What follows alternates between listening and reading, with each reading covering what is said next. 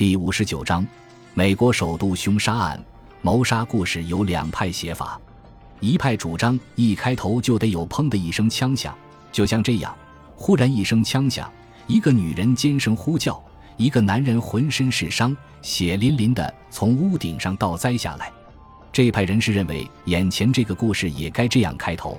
头一具尸体是在林肯纪念堂那座庄严高大的林肯塑像后面发现的，一颗子弹射穿了那人的心脏。另一派则比较轻松洒脱，先描写一些跟犯罪现场毫无关联的琐事，然后再笔锋一转，过渡到谋杀案。例如，福尔摩斯轻盈地拉着他的小提琴，奏出一支悦耳动听的曲子，在为讲话的华生伴奏，后者正在喋喋不休地谈起他到萨里郡去了一趟的情况。也许眼前这一系列惊人的凶杀案用这种写法来开头比较好一些。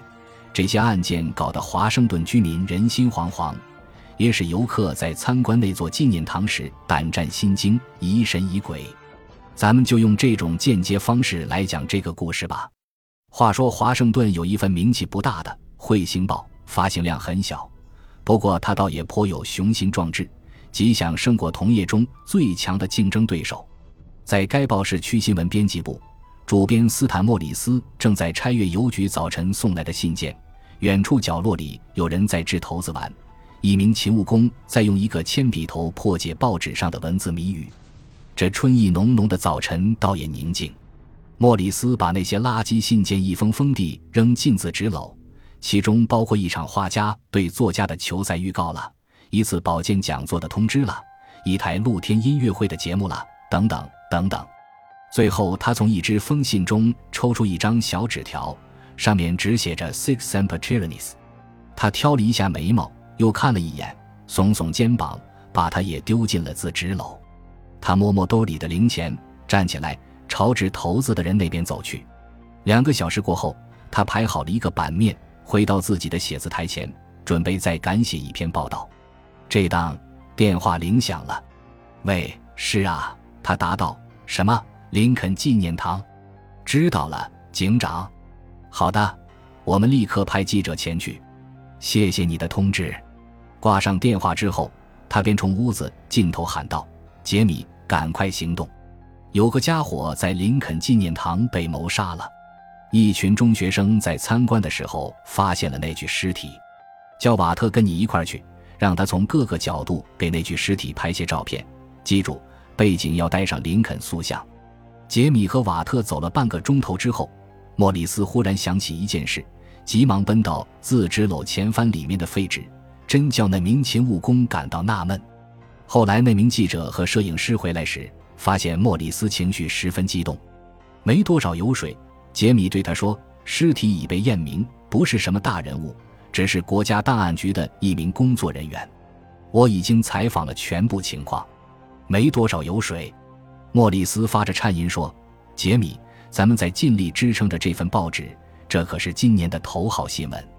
瞧瞧今天早晨收到的这封信。”杰米不太感兴趣地把那张揉皱了的小纸片接过去。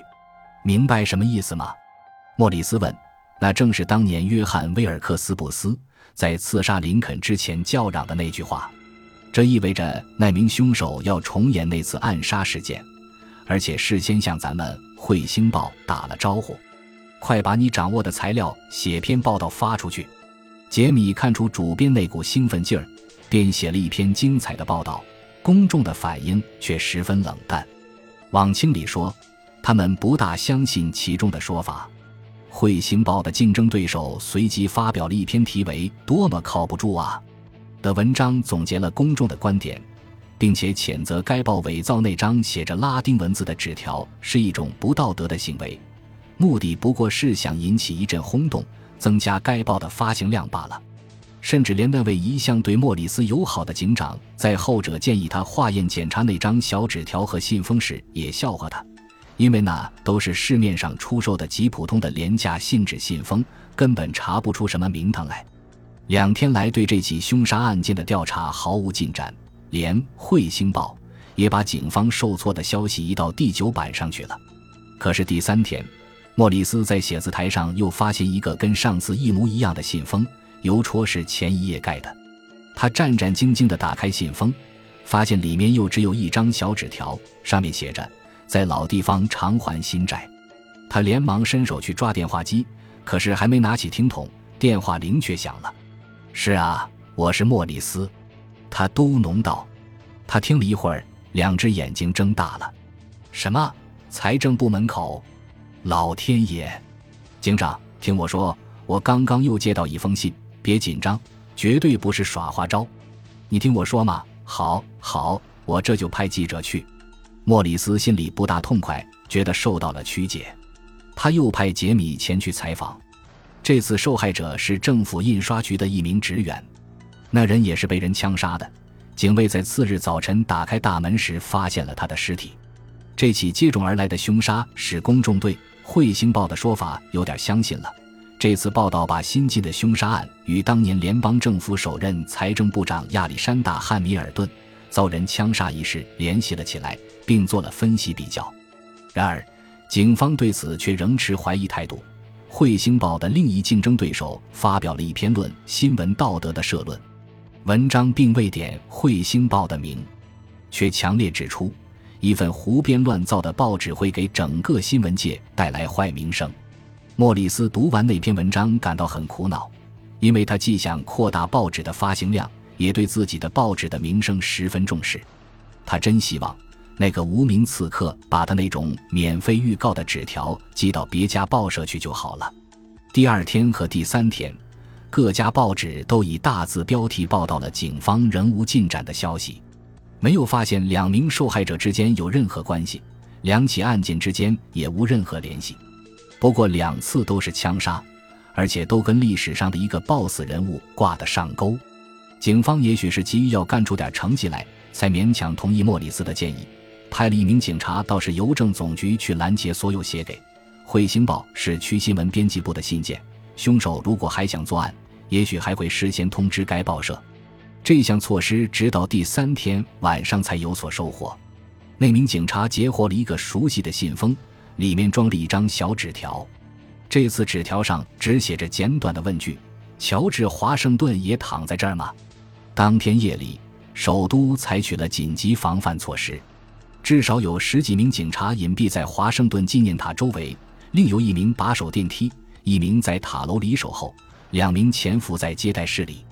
杰米又给派去采访新闻，莫里斯本人则随同另一支分遣队赶往芒特福农，在华盛顿故居和藏地巡逻。这两处通宵戒备森严，临了却什么事也没发生，只有那位是区新闻版主编差点要狠揍另一家报社的一名记者。因为后者讥诮地对他说：“莫里斯，回家再给自己写张小纸条吧。”可是没过多久，一起为莫里斯和《彗星报》辩白的事件就发生了。那件事使整个华盛顿市区陷入一种极端恐怖的氛围，真是自从当年私人莫杰克骚扰伦敦以来最叫人谈虎色变的了。一个清晨，锻炼的人们沿着泰德尔水库周围的公路跑步时。在樱桃树丛里发现了一具尸体，脑袋上砍着一把斧子。华盛顿居民并非人人都对《彗星报》有关樱桃树丛和斧头的传奇般报道感兴趣，不过人人都提心吊胆，生怕自己是下一名受害人。那些有色人种商人则略感宽慰，因为最近那名受害者是国家健康、教育和福利部的雇员。你瞧。他们相互用一种并不能叫人十分信服的口气提醒道：“凶手只杀政府工作人员。”这些疯狂的杀人犯一如既往。警方如今时刻监视着《彗星报》，不断跟莫里斯取得联系。只有一件不大体面的事伤了他的自尊心，那就是警方坚持要他本人和报社全体职工留下各自的指纹印。我们当然知道你们不会干这种事，警官笑着敷衍道。可是局里不断接到外界质问的电话，其实这样做对你们报纸的发行量也很有利。反正查一查也没什么坏处，对不对？他们把《彗星报》报社工作人员的指印和斧头把儿上的指印核对之后，证明该报社完全清白无辜。警方在采取了这项唯一坚决的行动之后不久，又在邮局截获了一张纸条，这次上面只写着两个意义含混的字：“So long。”警方简直对此束手无策。这两个字不易解释清楚，他们不知道该采取什么措施。广大群众更关心的是应该避开哪些地方，可是这张纸条没提供给他们任何线索。乐观派则感到欣慰，因为这两个字明明有结束的意思，这是自杀的信息。他们坚持说，凶手已经完成了他的任务，再说再见了。感谢您的收听，喜欢别忘了订阅加关注，主页有更多精彩内容。